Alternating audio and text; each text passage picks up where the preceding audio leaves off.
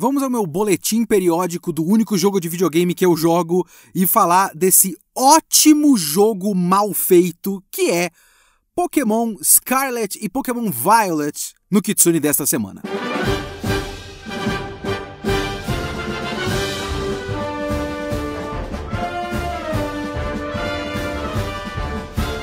Sou o Leonardo Kitsune. O Kitsune da Semana é o meu podcast semanal para eu falar do que eu quiser, do jeito que eu quiser. A ideia aqui é que toda semana tem uma review diferente que pode ser de qualquer coisa: de anime, série, filme, videogame, literatura. Se eu vi, se eu li, se eu joguei muito de vez em quando, e eu quero falar, então é aqui que eu vou falar. Na descrição deste podcast você vai encontrar o link do Catarse, da campanha de financiamento deste podcast, catarse.me barra kitsune underline da underline semana. Se você quer que esse projeto continue e os meus outros projetos também, as minhas lives na Twitch, o meu TikTok de cinema, então você vai apoiar o Catarse, valores entre 10, 25, 40 ou 50 reais. E lá no Catarse você vai ter acesso ao Discord, de onde eu também estou pegando comentários para o podcast. Mas você também pode mandar o seu e-mail para leokitsune.gmail.com.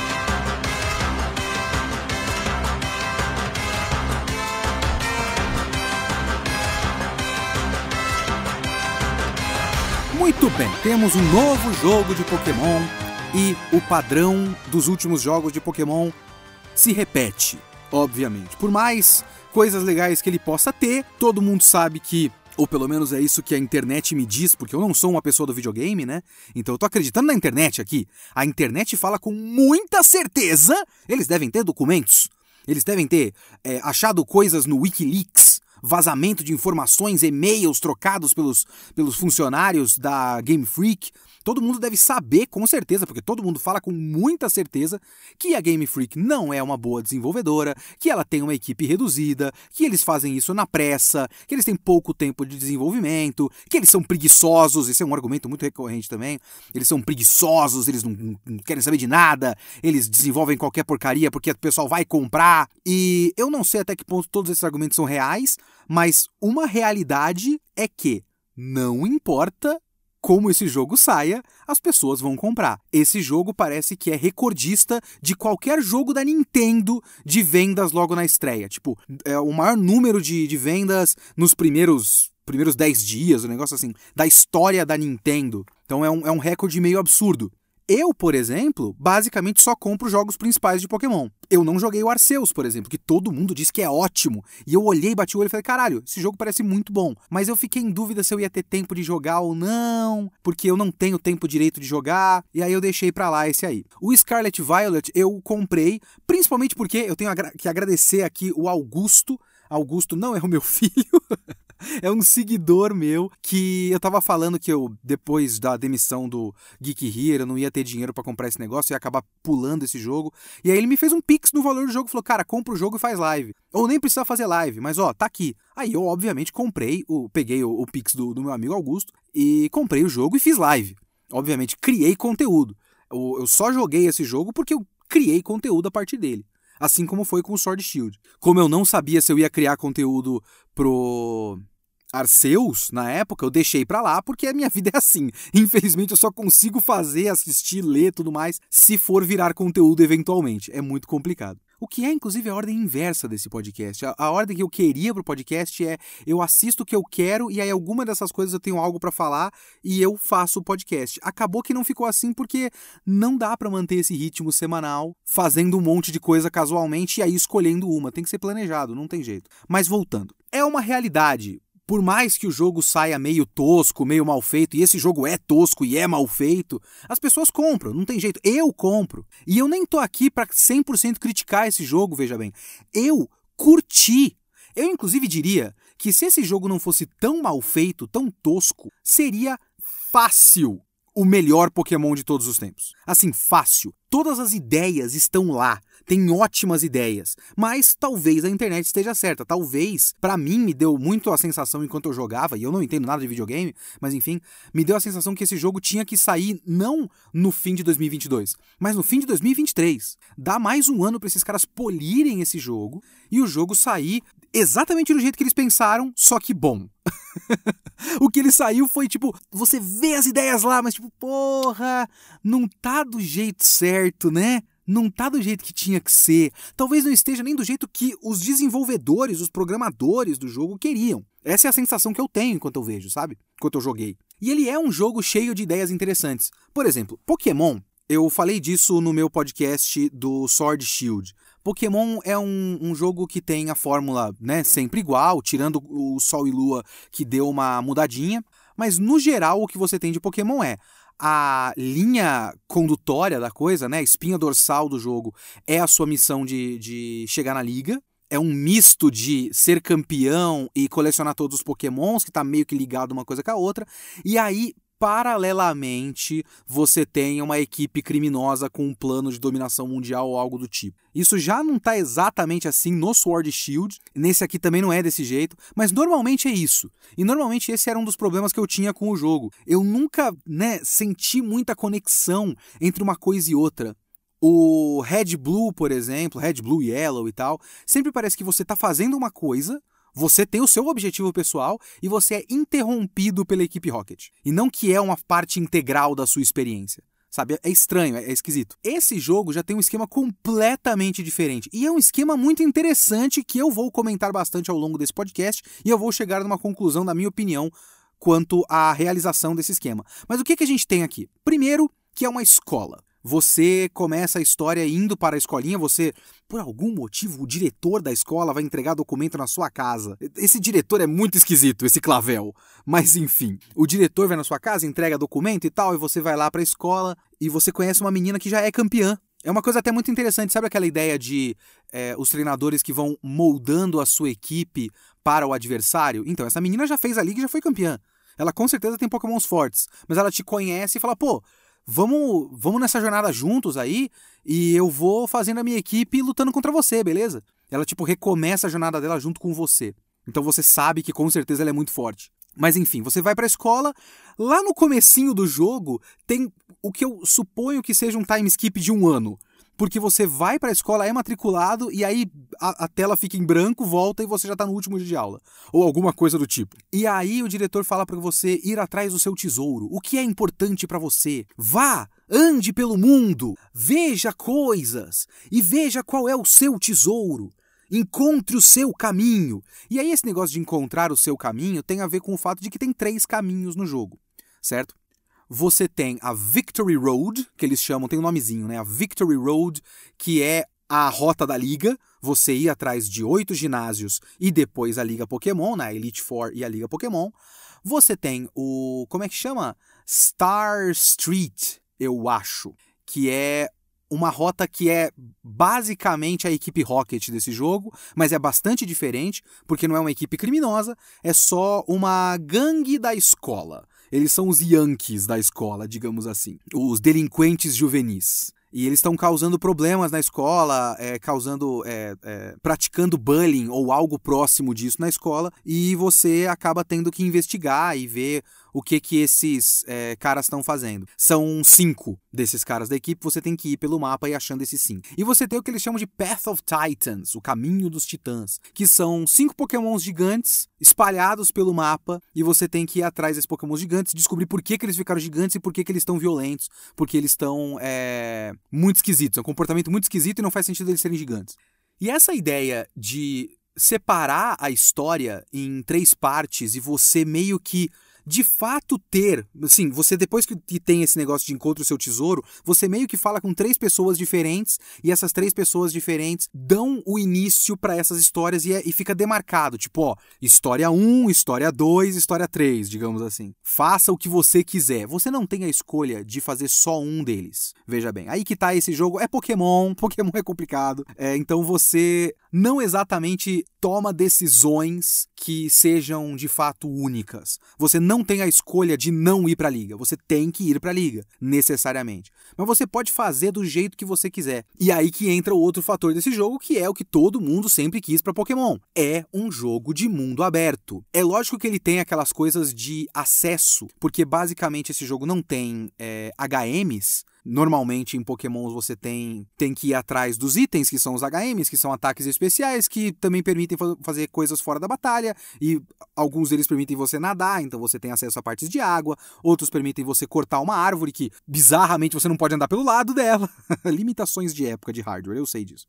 Aí você pode atravessar por uma parte bloqueada, etc, etc. Esse jogo ainda tem isso, mas em tese, todo o mapa está acessível assim que você começa o jogo. Assim que você saiu do tutorial, você pode ir para qualquer lugar e fazer qualquer coisa na ordem que você quiser.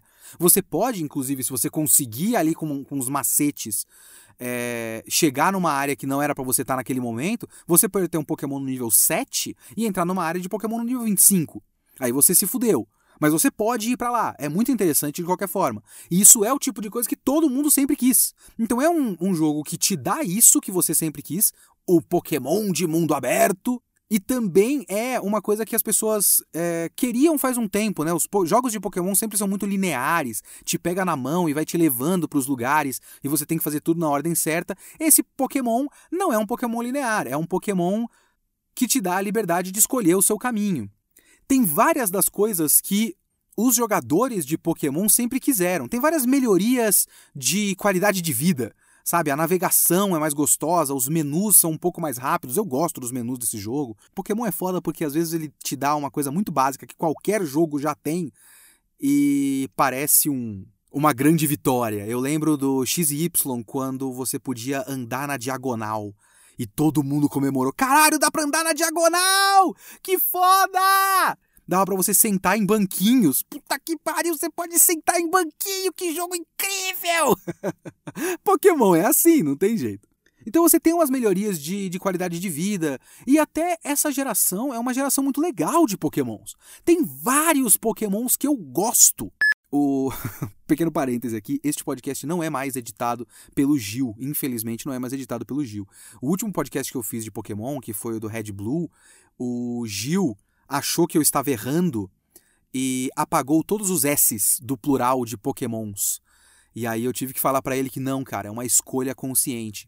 É, é, é, a minha revolta contra essa decisão editorial que faz sentido, mas eu odeio, de que a palavra Pokémon não tem plural. Você tem que falar os Pokémon. Odeio! Faz sentido porque Pocket Monsters, né? Pokémon já é uma sigla para Pocket Monsters, que já está no plural. Mas eu odeio ter que falar Pokémon sempre no singular quando você está falando no plural. É uma merda, mas enfim. Este jogo, esta geração, tem vários Pokémons que eu gosto muito. Eu escolhi o gato maconha. Obviamente eu escolhi o gato maconha. Eu gostei da forma final. Eu sou um defensor do Miauscarada. A forma final do pato de água, que é um pato carnavalesco que sai sambando por aí, é simplesmente maravilhosa. Eu amo de paixão o meu confiável Cloth, que é o caranguejo de pedra lá. Tem um Pokémon.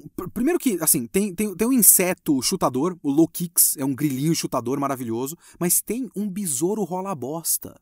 E esse besouro rola bosta, a bosta que ele está rolando, na evolução, vira uma espécie de orbe psíquica porque ele vira inseto psíquico. Então aquela bolinha de bosta vira uma espécie de orbe energética e ele fica pendurado de cabeça para baixo embaixo dessa orbe.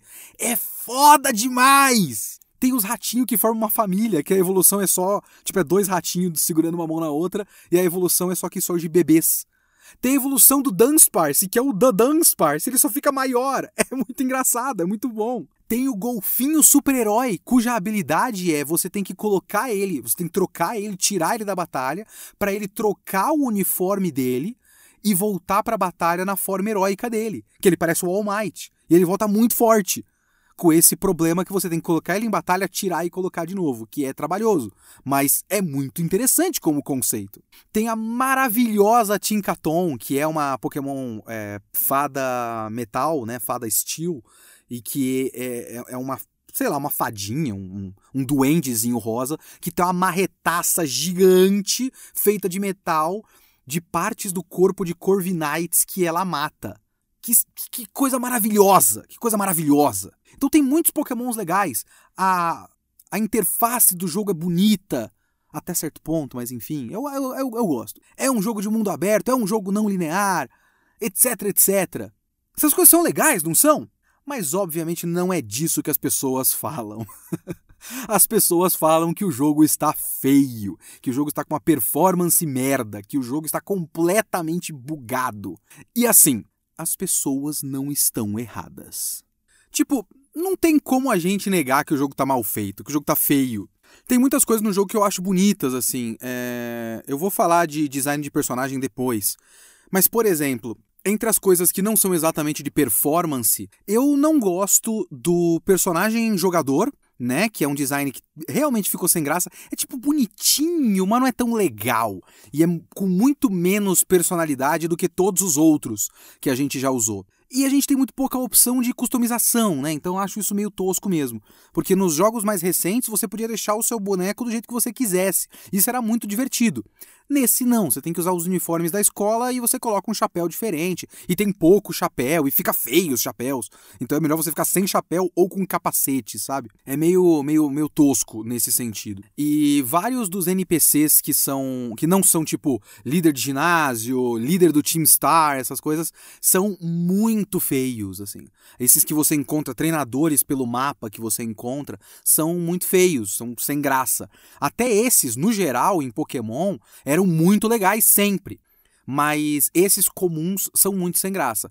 Outros personagens do jogo têm ótimos designs, esses não.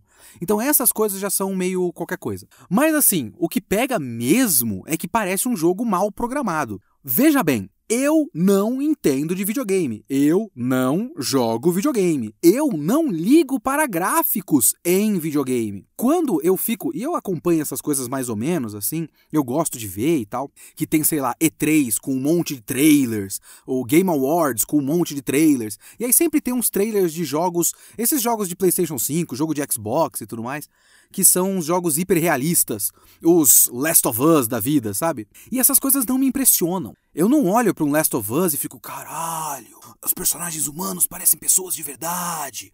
Uau! E são coisas que eu acho até engraçadas, assim. É, essa coisa do, do gamer padrão é, tá sempre querendo que os jogos estejam cada vez mais fotorrealistas. Então, o Last of Us é cada vez mais impressionante, cada nova versão desnecessária de Last of Us, ou Last of Us Parte 2 e tal. As pessoas ficam é, naquele debate se melhorou ou não, mas sempre ficam impressionadas que, caramba, parece real, parece real. Olha esses cenários, olha essa luz, olha essa textura da pele da pessoa. E mesmo assim, essas pessoas ainda querem adaptações em live action. Eu pensei que quanto mais fotorrealista estivesse, menos haveria necessidade para o gamer que houvesse uma versão live action, porque ela já ficou obsoleta.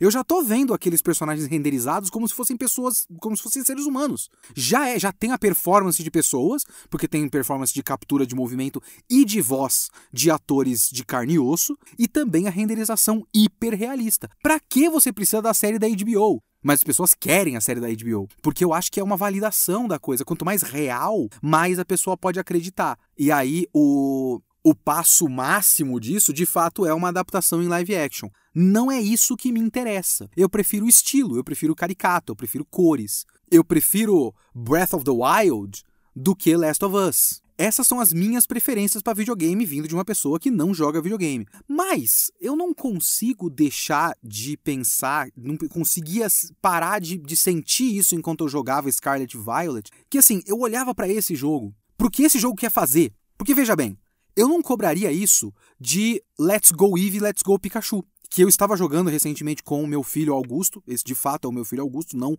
o Augusto que me pagou esse jogo.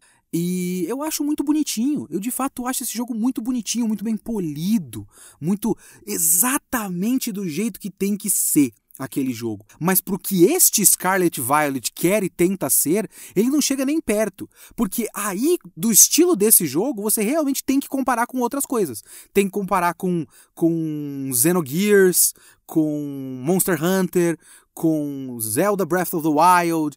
São esses jogos que você tem que comparar e ele não chega nem aos pés, sabe? Não chega nem aos pés eu não jogo videogame e eu não conseguia deixar de ficar incomodado com a queda de frames. Realmente é um jogo que roda muito mal. Tem slowdown pra cacete.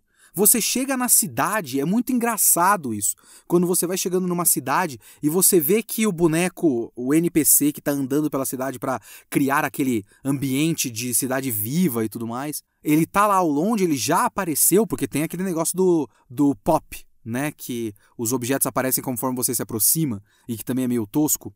Mas você vê que ele já foi renderizado lá ao fundo. Só que parece que ele está andando a 7 frames por segundo. Ele está andando em stop motion. É muito esquisito. Aí quando você chega perto desse boneco, aí ele fica nos mesmos frames que o seu. E eu duvido que chegue em 60, porque esse é o bagulho hoje em dia, né? Você chegar a 60 frames por segundo no jogo de videogame. E claro que esse jogo nunca chega em 60 frames por segundo, obviamente, né?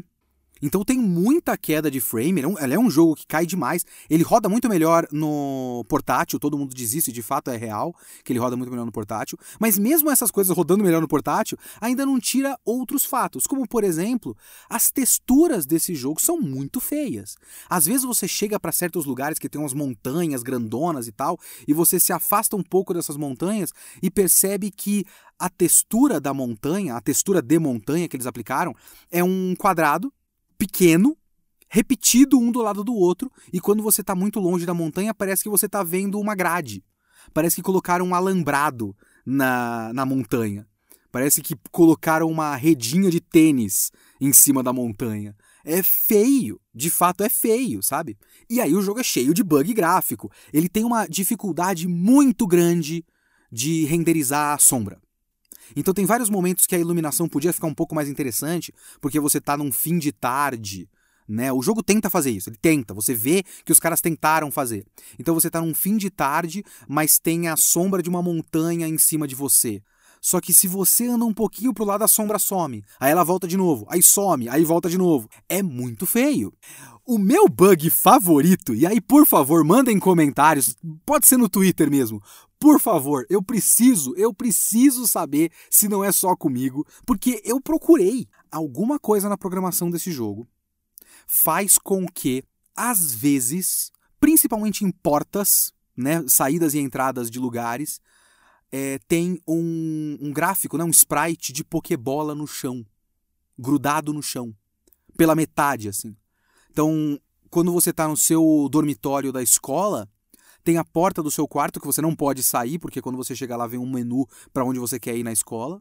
Mas na porta do seu quarto, no chão, tem uma pokebolazinha grudada. Tem várias cenas, de, tipo cutscene do jogo, que você olha para o chão e sobrou um sprite de pokebola. Eu sei lá se é tipo, na programação do negócio, o sprite de Pokébola é um dos primeiros sprites que eles fizeram, então ele é um valor muito baixo, e quando eles estão juntando quadrados de textura, acaba puxando esse valor básico na junção de quadrados de textura e acabou sobrando ali uma Pokébola, sabe? Eu não sei se é alguma coisa desse tipo, mas eu acho muito engraçado muito engraçado. Fora algumas coisas que eu realmente não gosto, mas aí sei lá, né? O jogo tem que dar um jeito, tem que dar o jeito dele, né? Aquilo que eu acabei de falar de você estar tá no seu dormitório e você chegar na porta e você não ter de fato o dormitório para ou a escola para explorar, você tem que ir num menu e falar: ah, "Eu quero ir no hall de entrada". Eu quero ir na quadra esportiva, eu quero ir no sala do diretor, por exemplo. Em vez de eu sair pela porta, andar por corredor e ir para a sala do diretor. Esse tipo de jogo Normalmente, em outros jogos, de Pokémon especificamente, eu não cobraria esse tipo de coisa. Nesse jogo, que é tão mundo aberto, é o tipo de coisa que deixaria a sensação de realidade um pouco melhor. E não acontece. Mas isso é outra história. É a história que eu vou comentar agora, mas é outra história. Enfim. Mas é aquilo que, só para concluir, é, eu normalmente não cobro esse tipo de coisa. Não é o tipo de coisa que me chama a atenção em videogame. Eu não quero isso. Eu preferiria, inclusive, que Pokémon tivesse ficado para sempre em pixel art. Eu preferiria que Pokémon tivesse gráficos tipo Octopath Traveler. Para mim, Pokémon podia ser Octopath Traveler para sempre, que ele continuaria um jogo muito legal. Sabe, hoje em dia tem vários jogos de pixel art que são tão bons quanto qualquer outro jogo por aí. Sabe, o Stardew Valley, por exemplo, é um jogo muito interessante. O Octopath Traveler, que eu falei, é um jogo lindíssimo. Octopath Traveler é lindíssimo. Você não precisaria fazer esse pulo para o 3D do jeito que o Pokémon fez. Mas ele fez. E aí a gente tem que cobrar, não tem muito jeito. E eu cobro não porque está feio, e, e isso já é uma coisa ruim per se, sabe? Como se, tipo, todo jogo tem que ser hiperrealista e os gráficos têm que ser perfeitos. Não! Eu não acho que é esse o caso. O que eu acho é que Pokémon Scarlet e Pokémon Violet tinham que ser jogos lindos. Tinham que ser. Tem vários momentos desse jogo que eu olhava e falava: caramba, isso é muito legal, mas isso é meio que 60% do que poderia ser. Sabe, momentos de de cenários que deveriam ser absolutamente lindos e são só bonitos. E você vê que o jogo quer criar essa sensação de maravilhamento. Até esse mundo aberto faz parte disso. Essa sensação de exploração, a sensação de você chegar no topo de uma montanha, que você pode subir lá com o seu entre aspas, lendário, né? Você pode subir com o seu lendário no topo de uma montanha e simplesmente olhar basicamente toda a ilha ao longe. É legal demais isso, não é? Eu acho muito legal. Mas devia ser mais bonito. De fato, devia ser mais bonito. Tipo, eu adorei adorei, de assim, nenhum, nenhuma ironia, nenhum exagero, eu curti demais o mundo aberto. Curti demais.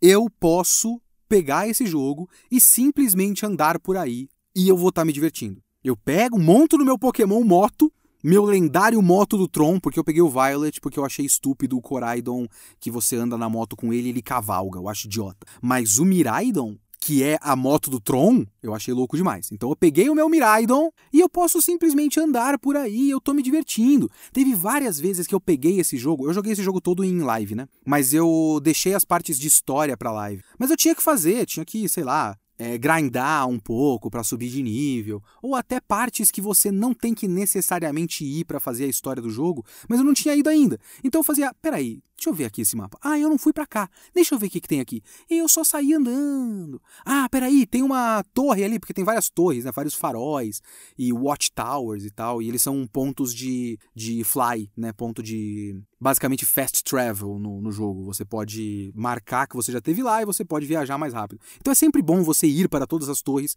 para para ter pontos que você pode voltar com mais rapidez. Então, sempre que eu via uma torre, ah, eu vou até lá na torre. Que Pokémon que tem aqui? Eu nem queria capturar, mas ah, essa parte aqui tem o, a lampadinha elétrica que voa e tem também ah, os Pokémon de água que tem aqui. Opa, tem um Gyarados, é muito legal você chegar numa praia e ter um Gyarados ali do nada, voando, porque ele voa, né? O Gyarados é água, água voador.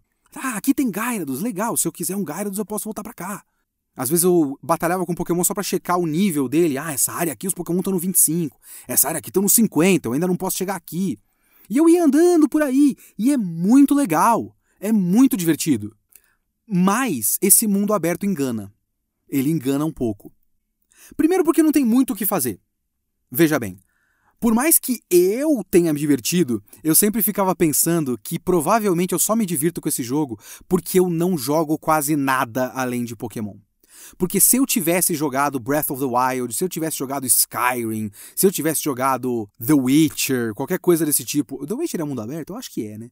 Se eu tivesse jogado algum desses jogos, que os cenários são muito mais vivos, muito mais bonitos, muito mais variados, tem muito mais o que fazer em cada lugar, sempre surge alguma coisa, você pode chegar num lugar aleatório e você acaba iniciando uma quest que não estava prevista no jogo e você faz aquele bagulho. Esses jogos que todo mundo já jogou, são muito mais vivos, muito mais variados, muito mais interessantes e muito mais bonitos do que esse Pokémon, obviamente. Mesmo eu não tendo jogado nenhum desses jogos, às vezes eu ficava andando e falava, tá, isso aqui é um, um campo gramado, eu subo um pouco a montanha, é mais um campo gramado. Se eu for um pouquinho para lá, é um deserto, se eu passo do deserto, é uma montanha de gelo. A montanha de gelo não tem muitas texturas diferentes, só tem a neve. O deserto também é um descampadão de, de laranja com montanhas no meio. Não tem muito o que fazer em cada lugar. Claro que tem alguns elementos, e eu vou falar disso mais pro final, mas tem alguns elementos que fazem a aventura ser um pouco mais interessante, sim. Mas tem muito pouco o que fazer no geral, e o realmente o level design desse mundo aberto é pouco criativo. É pouco criativo. E eu acho que o que mais sofreu com essa escolha do mundo aberto é que eles priorizaram o mundo aberto e priorizaram os locais que têm eventos, os ginásios, as bases do Team Star. Esses locais têm coisas para fazer. O ginásio especificamente tem coisa para fazer e os locais do Team Star têm o Team Star, tem a missão do Team Star. Mas eles são meio vazios e sem vida, né? Normalmente, em jogos de Pokémon, o padrão é que você tem a cidade, e a cidade tem várias casinhas, que você entra na casinha, você fala com pessoas, você pega itens e tudo mais. Como um RPG. Você vai para lugares e fala com pessoas e vai pegando informações através desses diálogos. E as rotas são meio que obstáculos. Elas às vezes têm alguma coisa um pouco secreta, que você vai um pouco pro lado e você descobre uma coisa nova, mas no geral são obstáculos. Você tem que chegar na próxima cidade, então você passa por uma rota. A rota serve para você capturar Pokémon, para você treinar Pokémon, mas é um obstáculo a coisa acontece mesmo em cidades. Às vezes em cavernas com eventos de lendários e tudo mais, mas as coisas acontecem em cidades. Esse jogo tem uma inversão de, de lógica, né? As coisas acontecem por aí. As cidades são extremamente sem graça. Primeiro que você não pode entrar em prédios, é uma coisa muito estranha isso. Você não pode entrar nos prédios. A maior parte dos prédios, né, você tem várias lojas e vários restaurantes, porque tem a coisa da comida desse jogo, que é uma funcionalidade que eu mal usei, de fazer sanduíche e tal, mal usei isso aí. Mas você pode comprar comida também, comer comida que ele te dá bônus de certas coisas, bônus de captura, bônus de achar Pokémon maior, achar Pokémon de tal tipo, achar mais shiny, etc, etc. Mas você não pode entrar no restaurante e aí ter um cenário do restaurante interno. Eles não fizeram um cenário do restaurante que você pode andar, sentar numa cadeira, interagir com coisas, falar com pessoas. Você chega na porta do negócio e aparece um menu na sua frente. Aí as cidades, você vê pessoas andando com diálogos que dão um pop-up em cima da cabeça deles. Algumas dessas pessoas, quando tem uma setinha, você clica e tem um diálogo que você pode ter com essa pessoa, que na maior parte das vezes é inútil, mas também a maior parte das vezes não tem nem a setinha. Você só vai ver aquele trecho de frase que a pessoa falou e acabou. Então as cidades são pouco interessantes, elas têm elas não têm muito o que você explorar. Então acaba que por mais que eu tenha, e eu vou falar mais uma vez, eu me diverti muito andando por aí. Era uma sensação muito gostosa de andar por aí. Muito gostosa. Mas é um jogo meio vazio. A gente não pode, eu não posso mentir. É um jogo meio vazio. E é engraçado porque esse mapa é menor do que parece, né? Teve uma vez, vou contar uma pequena aventurinha minha. Inclusive foi uma aventura muito inútil. Porque eu achei muito da hora o conceito do Taurus, porque tem o Taurus de Paldeia, né, que é a região desse jogo. O Taurus de Paldeia básico é lutador. Eu acho que é só lutador, se eu não me engano. O Taurus clássico é normal, esse Taurus daí é lutador, ele é preto, ele é bonito. Só que dependendo do jogo que você tá, no Violet você tem uma variante do Taurus, uma variante do Taurus de Paldeia, que é lutador água, e no Scarlet é lutador fogo, então eu não teria acesso ao fogo. Mas eu não tinha um Pokémon de água. E eu queria muito esse Taurus de água. E aí eu vi uma área que tinha Taurus e eu vi que quando tem grupos de Taurus, às vezes um deles é o de água, e eu fiquei rodando, rodando, rodando, rodando, rodando, rodando. E eu não achava essa porra desse Taurus de água. Até eu descobri que, na verdade, o Taurus de água ele aparece numa outra área do outro lado, que eu tava no oeste. No oeste? Acho que é no leste, do lado direito do mapa. Nunca lembro qual que é leste ou oeste. Mas eu tava no lado direito do mapa, mas o Taurus de água só aparecia em grupos de Taurus do lado esquerdo do mapa. E eu não tinha como voar para lá, porque eu nunca tinha ido para nenhuma cidade de lá, né? Ainda naquele ponto do, minha, do meu do meu save. Falei, cara, eu tenho que atravessar esse mapa. Eu quero fazer isso rápido. Aí eu criei uma rota e eu fui. Vou ignorar todos os pokémons, eu vou seguir ali na rota, vou tentar achar um caminho para lá. Vai demorar pra caralho, porque eu tava com preguiça, porque eu achei que ia demorar pra caramba. Então eu atravessei basicamente o mapa inteiro. E eu acho que foi 5, 6, 7 minutos. Foi muito pouco. Eu jurava que eu ia ficar uns 20 minutos naquele negócio. Porque dá uma impressão diferente, né? Depois que eu tive essa experiência, o mapa pareceu muito menor para mim. Ainda é legal e até de certa forma eu não vejo tanto problema de ser um pouco menor, porque facilita certas coisas. Eu quero chegar em certo lugar, eu só vou andando em linha reta, principalmente quando você já tem todas as, as formas de locomoção ali, os diferentes níveis de locomoção do seu Miraidon barra Coraidon. Aí você pode subir montanha, você não precisa, tipo, contornar a montanha. Você sobe a montanha e desce a montanha. E você pode fazer uma linha reta. Aí facilita. Facilita o mapa ser um pouco menor. Mas ele é muito menor do que eu esperava. E é muito menor do que ele parece olhando para o mapa. Quando você abre o menu do mapa. É muito curioso isso para mim. Mas o que mais me deixa intrigado nesse negócio todo é que esse mapa aberto, essa história não linear, entre aspas, né? Ela é toda muito legal em conceito, mas faz muito pouco sentido no fim das contas quando você percebe que a progressão desse jogo não é livre. Ela acaba sendo necessariamente linear.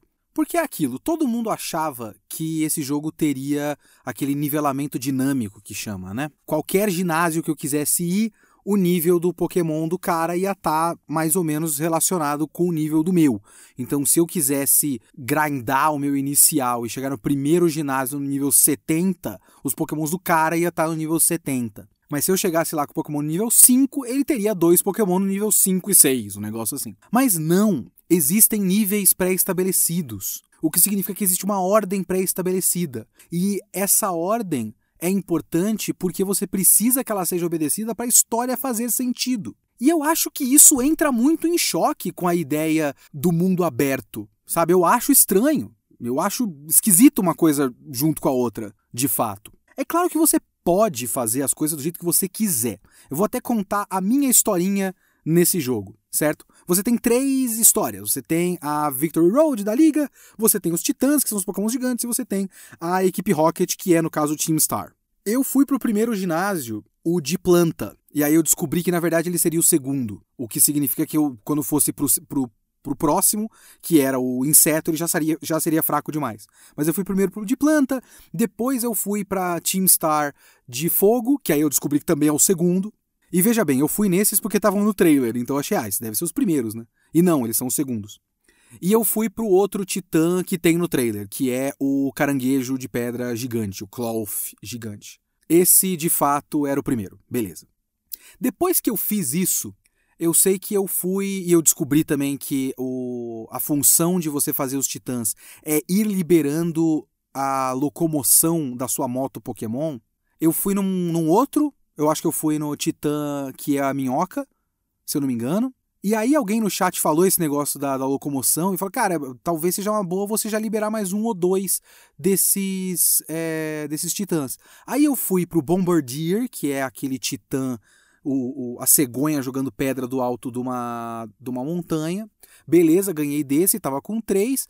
Aí eu olhei ao longe, essas são as coisas que são legais nesse jogo eu olhei ao longe um daquele Pokémon Paradox, que era o Donphan. Eu falei, caralho, dá pra ver um Pokémon Paradox já? Eu pensei que fosse liberado no pós-game. Aí eu fui querer ver de perto, sem ligar muito uma coisa com a outra, que se eu tava vendo tão de longe assim, quer dizer que ele era gigante, né? Eu só pensei que todo Pokémon Paradox era necessariamente gigante, o que não é verdade. Eles são só Pokémons comuns do passado ou do futuro. Mas eu pensei que eles seriam necessariamente gigantes, então eu tava vendo só mais um Pokémon Paradox. Aí eu fui lá descer para ver. Desci a montanha, pulei do alto da montanha, desci e fui nele. Aí eu dei início à cutscene de mais um Titã. Falei, caramba, então peraí, eu já fiz toda essa rota do Titã. E foi difícil, porque os três primeiros são mais ou menos fáceis. Esse já era um nível um pouco acima do que eu conseguiria. Só que como é batalha dupla junto com o Arven, eu consegui dar um jeito de vencer aquela batalha. Falei, então foda-se, eu vou pro último titã, que é o Tatsugiri com o Dondoso, né? O, o Pokémonzinho, o dragãozinho peixinho, que parece um sushi, que é engolido por um peixão baiacu gigante. E esse já era um nível muito alto. E essa batalha foi muito difícil. Então, quando eu fui, porque eu, eu, olhei no mapa e tal, era mais ou menos uma linha reta, né? Você desce daquela montanha que tem o, a cegonha, vai pro deserto e luta com o Iron Treads, que é o Donphan do futuro, no meu jogo, Violet, né, o Donphan do futuro, e você continua indo em frente vai pro lago e tem o último titã que é o, o Fake Fake Dragon, né, o dragão falso, um negócio assim. E todas essas batalhas foram muito legais, sabe? A batalha do titã do caranguejo de pedra, o Cloth, foi muito legal. A batalha com o Earthworm, que é a minhoca É, é muito legal. A batalha subindo a montanha para ir contra o outro foi muito legal, contra o, o, a cegonha. E aí é uma batalha no nível muito mais alto do que eu deveria naquele ponto, com um Pokémon Paradox. Foi foda e difícil. E a batalha contra o Dragão Falso, né? Contra o Tatsugiri e o Dondoso também foi muito interessante, muito difícil, que eu só consegui porque eu tinha o Arven lutando comigo. E tudo isso me deu uma sensação de aventura muito grande. Porque eu realmente tive a sensação que eu não devia estar fazendo aquilo naquele ponto, mas eu podia fazer. Então eu fiz, e eu dei um jeito, e foi legal. Fora que essa rota dos titãs é uma rota muito divertida, porque são boss fights, né? Obviamente que não são tão difíceis assim. Pokémon não é Dark Souls, eu entendo. mas ainda é legal, ainda é muito interessante. Era uma das poucas coisas que eu gostava no Sol e Lua. Aqueles Pokémons Totem. Era legal, é muito parecido com o Totem no fim das contas. Então você pode fazer isso. Claro que você pode. A questão é que, por exemplo, na minha ordem, né, na minha é, desorganizada de ordem das coisas, eu acabei chegando em níveis um pouco mais altos do que eu deveria no resto da história. Sabe? A rota dos ginásios foi muito fácil. A rota do Team Star também foi razoavelmente fácil. Muito provavelmente porque eu acabei me adiantando na Rota dos Titãs. E eu fiz todas as outras, é, uma junto da outra, né? Mas eu tava um pouquinho mais forte do que eu deveria, talvez? Talvez, eu não sei. Então, se você quiser mudar a ordem das coisas, você pode. Você pode fazer do jeito que você quiser mas o jogo quer que você faça de um certo jeito, e se você fizer de um jeito diferente, talvez você atrapalhe um pouco certas coisas. E é até engraçado porque depois que você completa essa rota dos titãs, o Arven quer lutar contra você. E eu fui lutar contra ele porque eu jurava que ele não seria tão forte assim e que eu ainda estava com um pouco de cabeça de ah, algumas coisas devem ser mais ou menos dinâmicas, né? Só que eu tava com os pokémons no nível 35, quase 40, e o primeiro pokémon dele era um Greedent, no 55. Eu me fudi demais nessa luta, o que também foi divertido. Veja bem, foi legal. Eu cheguei e eu vi o cara jogando um Greedent no 55 e falei, ai, caralho! Eu me fudi! E aí ele. Eu, eu acho que eu só matei o Greedent, depois o próximo Pokémon dele já destruiu todo o resto do meu time. E é legal, é legal. Foi, foi uma lição que o, que o jogo me deu. Mas é muito engraçado porque ele fica, o NPC do Arven, fica parado naquele ponto, ficou, né? Parado naquele ponto pelo resto do jogo. Porque eu completei todas as outras rotas e ele ficou lá, no mesmo lugar, esperando naquele farol. Coitado do Arven. Mas ele tinha uma mochila muito grande, ele com certeza podia fazer comida, fazer um piquenique para ele mesmo, tinha água, tava tudo bem, mas ele ficou parado muito tempo lá. Mas então vamos falar dessas rotas, né? A rota dos titãs eu acabei de falar, é a, a que eu achei mais divertida, mas eu vou voltar nesse ponto já. Vamos voltar para a rota da liga. E é muito estranho, muito curioso que a rota da liga seja a coisa mais sem graça desse jogo.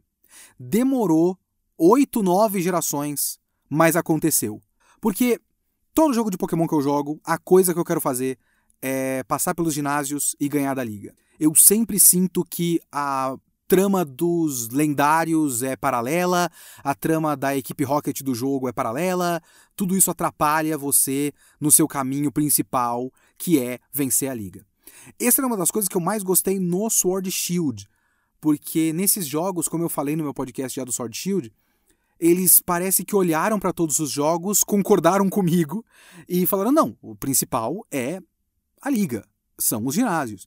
Então eles fizeram toda a temática em volta disso, uma temática esportiva, todo ginásio é um, um, estádio e você tem torcida e uniforme. E aí, quando você vai para a liga, a liga na verdade é um campeonato. Então parece que você está passando pelas eliminatórias da Copa e aí você chega na Copa. Por sorte, não tem Croácia na Liga Pokémon, então é de boa. Você chega no final e você é campeão. Até porque você é um treinador de Pokémon num jogo de Pokémon e não a seleção brasileira. Qualquer treinador de Pokémon de 10 anos de idade é melhor que o Tite. Nesse não, nesse é muito estranho. Como as outras rotas me parecem mais interessantes, mais vivas, mais variadas, eu fiquei com uma sensação de que a rota da liga e os ginásios, principalmente, isso é muito sem graça. É uma coleção de personagens muito desinteressantes, assim. Primeiro que os designs não são os mais inspirados. Poucos deles me marcaram. Tem aquela Iono, que é a VTuber, que é legalzinha, mais ou menos. E você tem talvez o melhor líder de ginásio de toda a história de Pokémon. Pelo... Compensou todos os outros, né? Compensou a liga junto. O Larry. O Larry é muito da hora. Ele é o líder de ginásio do tipo normal, ele é um trabalhador assalariado, ele tem chefe, ele tá com preguiça de trabalhar, ele tá cansado, ele tem coisa demais para fazer, ele é um trabalhador estressado. Ele vai começar a luta, ele faz um Tá, vamos, né? E vai, é muito bom, cara. O Larry é muito da hora. Mas só também. Só. Inclusive, eu nem falei do negócio da terastalização, que é o novo gimmick desse jogo, né? Que é o recurso de você transformar um Pokémon seu num outro tipo, ou no mesmo tipo que ele já é, só que dando um boost a mais, né? E eu sempre achei meio estúpido o uso da terastalização nesse jogo, porque o grande bagulho da terastalização, além da trama final do jogo, é o uso dele nos ginásios, porque os titãs não terastalizam e o Team Star não terastaliza mas todos os líderes de ginásio e todos da Liga Pokémon, o Elite Four e a campeã, terastalizam. Os líderes de ginásio, eles usam, usam a terastalização de um jeito meio idiota para mim. Porque você sabe que ele vai ter, sei lá, é um, um, líder de ginásio de planta, você sabe que ele vai ter dois pokémons do tipo planta e um último pokémon de outro tipo que vai terastalizar e virar o tipo planta. Então, se você vai lá no tipo planta com um pokémon com ataque de fogo, você não precisa mudar a sua tática.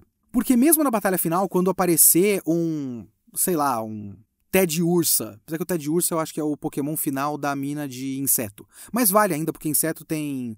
toma dano duplo de fogo, se eu não me engano. Então se você tá lá com, com o seu crocodilinho, que eu acho muito feio esse inicial crocodilo. Até a forma final dele, Skeledurd, horrível. Principalmente o, o crocodilinho mexicano, que é a forma do meio. Mas você tá lá com o seu crocodilinho mexicano, com o seu Amber, ou com o seu, seja lá qual for o seu ataque de fogo. E você mata o primeiro inseto dela, mata o segundo inseto dela, mata o terceiro inseto dela, e aí vem um Ted Ursa, você não tem vantagem contra aquele Pokémon normal. Mas você sabe que ele vai virar inseto de qualquer forma. Então você não precisa nem adaptar a sua tática. É muito pouco interessante. Eu pensei que o que ia acontecer era que, por exemplo, o Pokémon final do cara de água Vamos supor que você usou um Pokémon de planta no ginásio de água. Aí o Pokémon final dele é um Gyarados. E aí o Gyarados terastaliza para um Pokémon de planta. Ou para um Pokémon de terra. Você tem um Gyarados de terra. E aí você não pode mais usar os ataques de fogo, ou se você está usando elétrico, ele vira imune a elétrico. Então era um Pokémon de água, porque ele é especializado nisso, mas que ele tem uma estratégia com a terastalização para te pegar no pulo. Mas não, é o exato oposto. Ele parece que ele vai te pegar no pulo, mas ele volta atrás e fala: Não, não, pode ganhar sim. Pode continuar ganhando, não tem problema.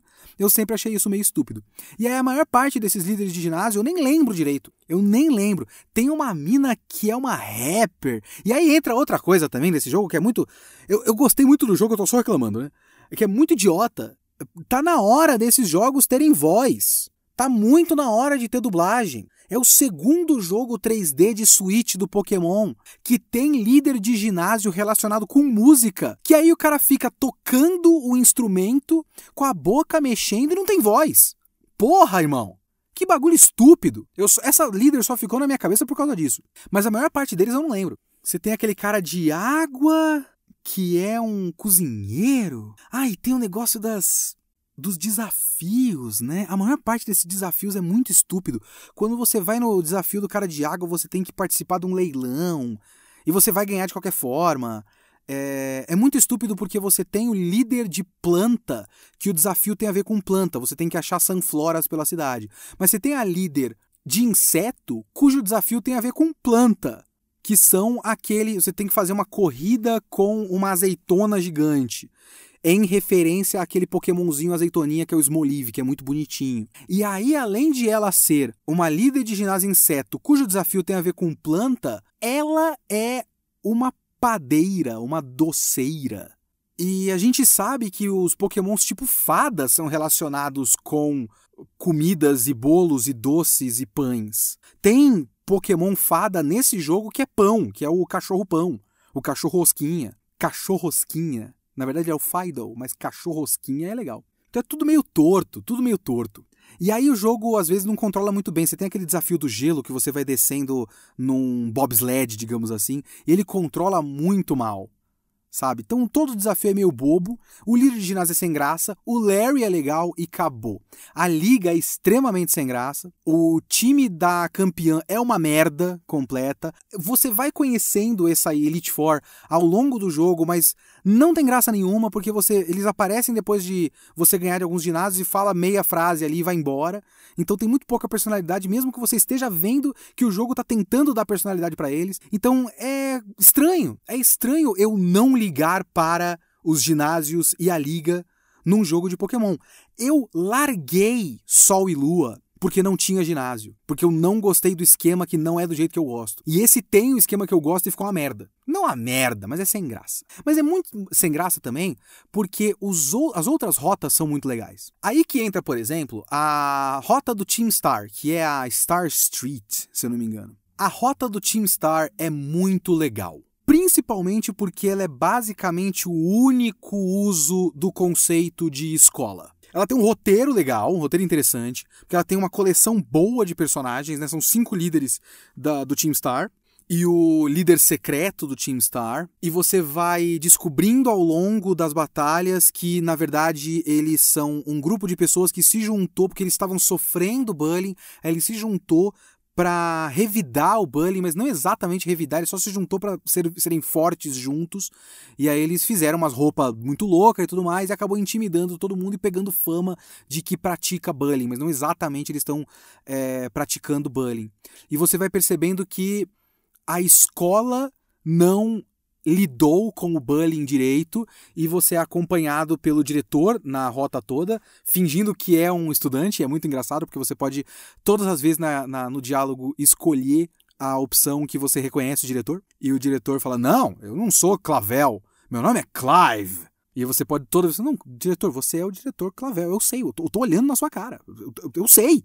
É, é muito engraçado. E você vê que a conclusão da história é o diretor olhando e falando: caramba, estava acontecendo bullying na minha escola e a gente não fez nada. A minha administração e a administração anterior, nós não fizemos nada. Nós estamos errados nisso. E aí você tem essa história de camaradagem, você tem personagens que são no que dá para ser um bom personagem em Pokémon, eles são bons personagens e são os melhores designs de longe do jogo. De longe, todos eles são designs muito legais. Então essa é uma história legalzinha. O método das batalhas, eu vou dizer que tem aquela primeira fase da, da batalha campal, que eu me divirto, mas é muito fácil, e depois aquela batalha que tem o carro. E eu sou totalmente a favor o Pokémon motor, e eu sou a favor do Pokémon motor existir apenas e somente no contexto daquelas batalhas. O Varum e o Revavrum, né? É, é, muito estranho quando você vê ele selvagem, o motor selvagem no meio do deserto. É muito estúpido.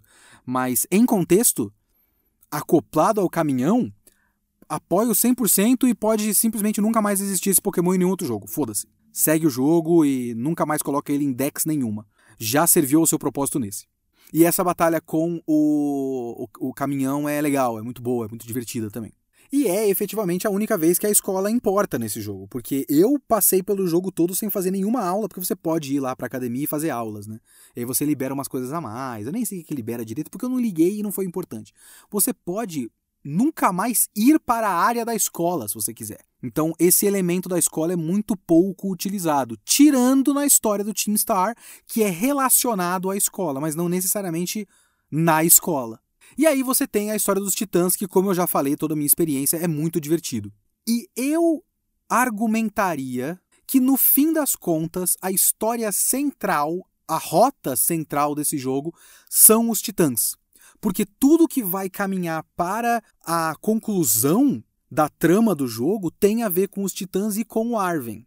Claro que tem uma coisa legal, tem uma, uma, um conceito interessante, cuja realização não é tão boa quanto a ideia, como tudo nesse jogo, mas em conceito é legal.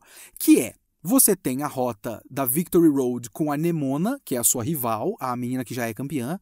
Você tem a rota da Team Star, que tem a Penny e a rota dos titãs que tem o Arven. E quando você conclui essas três, você formou um grupo. Um grupinho de protagonistas. Você, o Arven, a Penny e a Nemona. E aí este grupo parte para a conclusão da trama na área zero. Inclusive, eu devo dizer que só o fato de existir aquela cratera gigante lá no meio e você não ter acesso a ela durante o jogo todo é muito legal, porque a sensação de mistério é muito gostosa. Sabe, às vezes eu subia na montanha, olhava para baixo e ficava, o que será que tem aqui? Aí eu pulava e o jogo me, me, me, jogava, me colocava de volta, né? Mas eu pulava lá para dentro feito um louco para saber o que acontecia, só que o jogo não tinha liberado essa área ainda. Então era muito legal você ver que eu, eu, eu vou para lá alguma hora. É interessante, é gostoso, e aí você vai na conclusão do jogo. Ainda é estranho o fato de o seu personagem ser completamente customizado e não ser exatamente. Tipo, ele não tem personalidade, né? O seu personagem principal não tem personalidade. Então é muito estranho quando você vai vendo ao longo da história que o seu personagem é muito importante, todo mundo considera ele muito importante, e você não fez efetivamente nada concreto, você não. Você ativou cutscenes e as histórias foram se resolvendo na sua frente. E não você resolveu as histórias, sabe? Então é estranho você ser tão importante assim. E eu gosto da formação do grupo, mas eu queria. Na minha cabeça, um jogo ideal seria tudo isso que eu descrevi até agora era a primeira metade do jogo. E aí, a partir disso que você formou esse grupo, você tem uma party, e aí você parte em aventuras com essa party numa segunda etapa do mesmo tamanho da primeira, que agora você tem um grupo de personagens com personalidade que você gosta deles, você se importa com eles. Inclusive a Nemona, não sei que tanta crítica as pessoas fazem a Nemona, sinceramente, porque ela é igual a qualquer rival de Pokémon. Ela é uma personagem que aparece de tempos em tempos querendo batalhar com você. Todo rival é assim. Mas ia ser muito legal se eu tivesse todo um resto de jogo com esse grupo. O que não acontece, porque esta parte final do jogo é muito curtinha. A conclusão da área zero é muito curtinha. Eu gosto de muita coisa na conclusão da área zero. A área zero per se é um pouco decepcionante, porque você tem pouca coisa para fazer. É só um, um buracão que você vai descendo e num certo trecho ela é grama, no outro trecho é caverna é, é pouco interessante. Mas a música, sabe, a trilha sonora dessa parte é tão legal e dá uma sensação de mistério tão gostosa. Tá certo que quando você faz a primeira missão é meio chato porque você não pode usar a sua moto. E aí demora muito. Demora uma eternidade para você fazer esse bagulho. E tem que enrolar, porque a área zero é pequena, né? Então parece que realmente o jogo tá enrolando. Mas eu curto muito o fato de ser uma conclusão para várias coisas que foram trabalhadas na história, principalmente o bagulho do professor Turo e, no meu caso, do Violet, né? E do Arven. Que o Arven, a história do Arven é a história mais cativante desse jogo. Porque é o Arven com. O Arven é o Shinji. Né? Ele tem, ele só quer a aprovação do pai e o pai é completamente ausente e fala com muita frieza com o filho. E aí ele tá querendo curar o Pokémon dele, Mabostif, né? Que é o nome do, do, do, cachorrão com cara de coitado dele, que tá completamente doente, e você vai vencendo os titãs e pegando aquela erva mística e fazendo comida com a erva mística e curando gradativamente o, o cachorrinho dele. Então você vai. Você não gosta do Arven no começo e você vai gradativamente simpatizando com o Arven ao longo da história. E aí, quando você chega lá, você está completamente simpático ao Arvin e fica com muita dó dele do tratamento do professor para com o seu filho. E aí você vai descobrindo toda a história do fato de que ele fez uma máquina do tempo e tudo mais. Eu não vou dar tanto spoiler assim. Kitsune da edição, Kitsune do futuro, só para dizer que eu esqueci de comentar durante a gravação, agora eu tô gravando isso aqui fora da minha cabine com outro microfone completamente diferente, só para dizer que eu perguntei na live se muda alguma coisa na trama do Scarlet pro Violet e me disseram que não, que fica o final igualzinho, só que em vez de ser com o professor Turo, é com a professora Sada. E eu acho muito esquisito, porque se você chegou ao final desse jogo, você sabe do que eu tô falando, e eu não consigo ver toda aquela temática acontecendo com a cara da professora Sada. Tudo aquilo se encaixa muito bem com o professor Turo com a cara do professor Turo, com a estética do professor Turo. Eu não consigo ver isso com a professora Sada, mas isso é coisa da minha cabeça, talvez, né? O que eu posso dizer é que eu gosto muito dessa ligação. Eu acho que, inclusive, tinha que ter invertido a ordem dos titãs pro último titã ser o Iron Threads. E eu sei que não é por causa do nível, o Iron Threads é mais fraco do que o, o a dupla Tatsugiri Dondoso. Então, de fato, o Tatsugiri Dondoso é o último titã mas eu acho que o último Titã tinha que ser o Iron Threads para que a gente tivesse um último Titã como um Pokémon Paradox, para o último mistério ser caralho. O que, que é esse Pokémon robótico estranho? E aí você parte dessa ideia do Pokémon robótico estranho para entrar na área zero e ter uma história que se relaciona com o Pokémon robótico estranho. No caso do Violet, né? No caso do Scarlet, você veria uma forma bizarra, selvagem do Donphan. E aí você ia para a área zero e ia ver essa essa forma bizarra, selvagem. A minha questão com a história da Área Zero é que, por mais que se relacione muito com o Arven, eu acho que todo o bagulho da viagem no tempo e a relação com o Miraidon e Coraidon e, e o bagulho dos Pokémons Paradox mal se relaciona com o resto do jogo.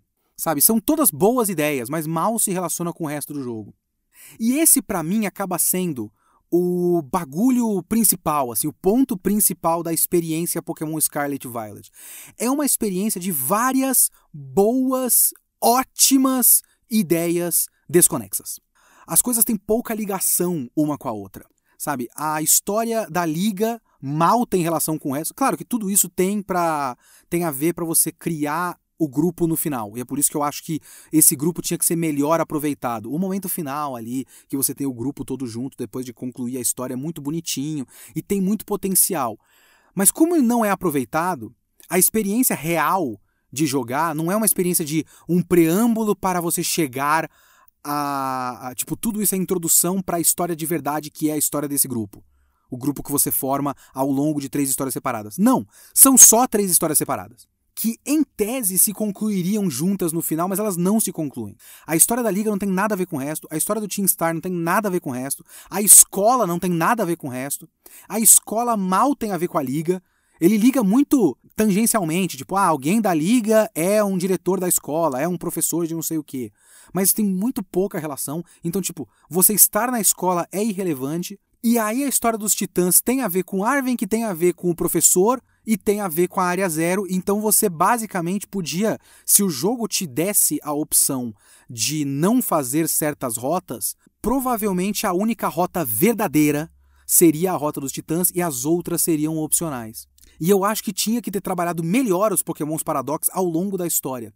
Claro que você tem o seu a sua moto, né, que ao longo da história da, da, da sua jogatina, do, do seu save, o, o Miraidon barra Coraidon é um pequeno mistério, e aí o pequeno mistério é solucionado quando você entende o que, que são os Pokémons Paradox. Mas eu ainda acho muito tangencial. Eu ainda acho pouco importante ao longo da história. É a mesma coisa, por exemplo, com os lendários. Porque quando você chega numa conclusão na história, você percebe que o Miraidon barra Coraidon não é um lendário, né?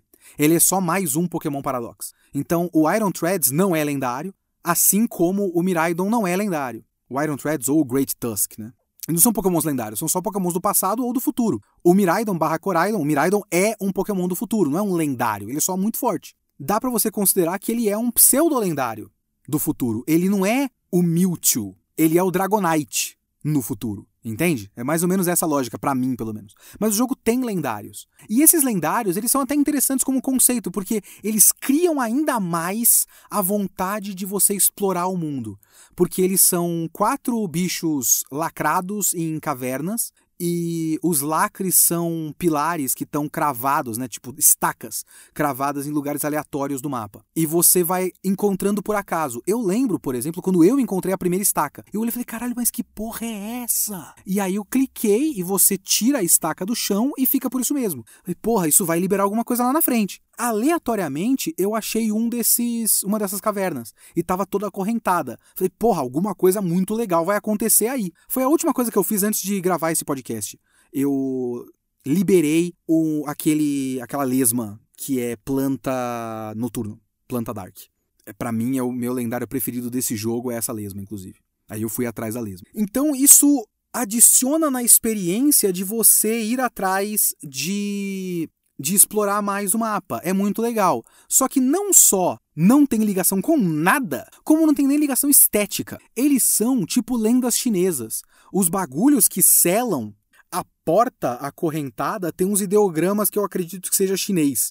Quando você luta contra um desses lendários, a trilha sonora é uma trilha sonora com toques de música chinesa. E todo o resto da estética desse jogo é espanhol, é Espanha, é Península Ibérica. É muito estranho. Eles não têm relação com nada, eles não adicionam nada à história, eles só existem. É uma experiência legal você liberar eles, mas eles só existem. Todos os elementos desse jogo, separadamente, são muito legais. É um jogo cheio de ótimas ideias. Cheio de ótimas ideias. E eu me diverti. Eu me diverti com o Team Star. Eu me diverti com os Titãs demais. Foi a que eu mais gostei eu me diverti com aquela sensação de eu quero entrar na área zero, mas eu não posso ainda. Eu adorei a música da área zero e a sensação de mistério da de explorar a área zero. Eu me diverti andando pelo mapa. Eu me diverti formando o meu time. Eu adorei o meu time. Se eu não me engano, o meu time da liga é o meu inicial de planta, né? O meu gatinho. Uma pessoa nas lives me mandou o pato, então eu também fiquei com o pato, com a. Aí eu tive o Tinkaton, que é a fadinha do martelo. O meu besouro rola bosta, cuja bosta vira um portal Lovecraftiano para outra dimensão, cheia de almas gritando, que chama Rabska, se eu não me engano. O Cloth, meu amigo de fé, irmão camarada. E o Dragão de Gelo, que eu não gravei o nome porque eu só coloquei nomes normais e é um dragão de gelo fêmea que eu capturei. Eu coloquei o nome de Danusa. Então era a Matuta, em homenagem à minha gatinha Vênus, que parece uma matuta de vez em quando quando fica com folhinha na boca, quando ela tá comendo graminha. O Mário Jorge, a Tânia Maria, a Danusa, o Clóvis e o Reinaldo. Eu gostei do meu time, eu gostei demais. Eu adorei jogar esse jogo. Adorei! É um dos meus jogos de Pokémon favoritos. Não acho melhor, do que o Black White. Eu ainda gostei mais de jogar o Black White. Eu não joguei o Black White 2 ainda. Tenho que jogar, desculpa. Não consegui comprar o jogo na época. Eu queria ter o jogo físico. Ele tá caríssimo em todo lugar. E aí eu não. Se, se você tem um Black White e quer me dar de presente ou quer vender por um valor razoável, fale comigo. Mande e-mail para leokitsune.gmail.com. Mas enfim, eu ainda gosto mais do Black White, mas talvez esse jogo já esteja mais ou menos empatado de diversão para mim com é, Red Blue, sabe? De verdade, de verdade. Mas, um, é um jogo mal feito. Como eu disse, é um ótimo jogo tosco. Um ótimo jogo mal feito, e ele é cheio de ótimas ideias desconexas. As coisas não se ligam. Tem várias coisas separadas. Juntas elas não formam nada, mas separadas elas são muito legais. Ainda foi uma experiência legal, eu adorei esse jogo, mas é um jogo muito esquisito.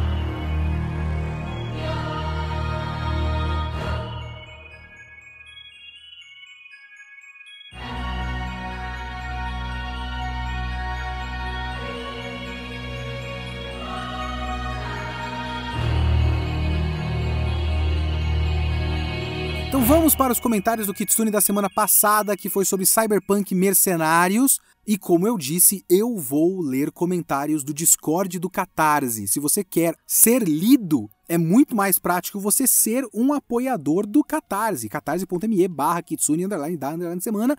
O link está na descrição do podcast. Você ainda pode mandar seu e-mail. Mande o seu e-mail mas eu quero priorizar os meus apoiadores. E eu tenho um comentário muito legal aqui do Zek, Zek sétimo, é, nick de Discord, eu tenho que ver qual é o nome da pessoa e a pessoa não escreveu.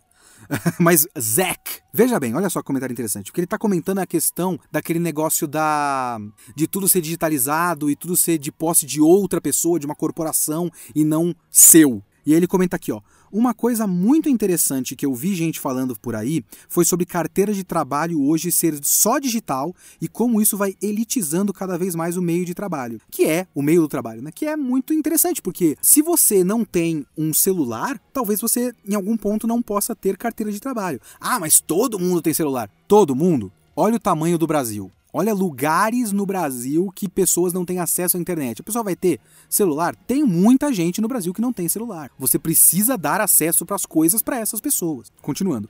Parando para pensar, não é tão diferente do mundo de Cyberpunk, que absolutamente todo mundo tem aquele chip e chamada pelos olhos. A Lucy inclusive ficava roubando esses chips. Outro adendo sobre o jogo e o anime. Eu, particularmente, não acho que o problema do jogo sejam os bugs, e sim a tentativa de despolitizar o tema de Cyberpunk. Inclusive, muita gente comenta isso. O Cyberpunk 2077 é muito pouco punk, é apenas cyber. Ele é cyberpunk apenas em estética e não em ideia, né? Uma coisa legal sobre a falta de sutileza do anime é que eles já tacam um pôster da lua dito Sonho da Lucy, com um astronauta que parece o Lenin e o traje espacial parecido com o da União Soviética, e em fonte soviética, além do David ter aprendido na escola de elite dele, que era um sonho perdido e mais parecia um campo de concentração. Gosto de relembrar que a União Soviética mandou bastante coisa para o espaço antes dos Estados Unidos vencerem, entre aspas, a corrida espacial chegando à Lua. Enfim, gosto dessa caracterização espacial soviética. Isso é de fato uma coisa interessante desse, desse anime, porque ele não tá nem aí pra sutileza, então ele trabalha com os seus temas cyberpunk na sua cara, ele não tá querendo esconder nada, ele não tá querendo ser sutil. E aí ele de fato trabalha temas que talvez o jogo não trabalhe tão bem. Mas aí eu não joguei o jogo, não posso julgar né? Então nós vamos ficando por aqui com os comentários do podcast da semana passada. Não esqueça que você pode mandar o seu e-mail para leokitsune.gmail.com ou apoiar o Catarse. Link na descrição deste podcast. catarse.me barra kitsune underline da underline semana.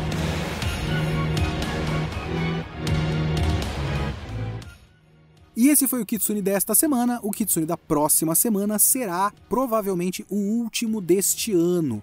Talvez ele tenha uma temática de Natal. Não sei se eu quero falar de Avatar, não, viu, gente? Talvez ele tenha uma temática de Natal. Mandem sugestões de coisas de Natal para eu comentar no Kitsune da semana. É... Ficamos por aqui, até semana que vem. Falou!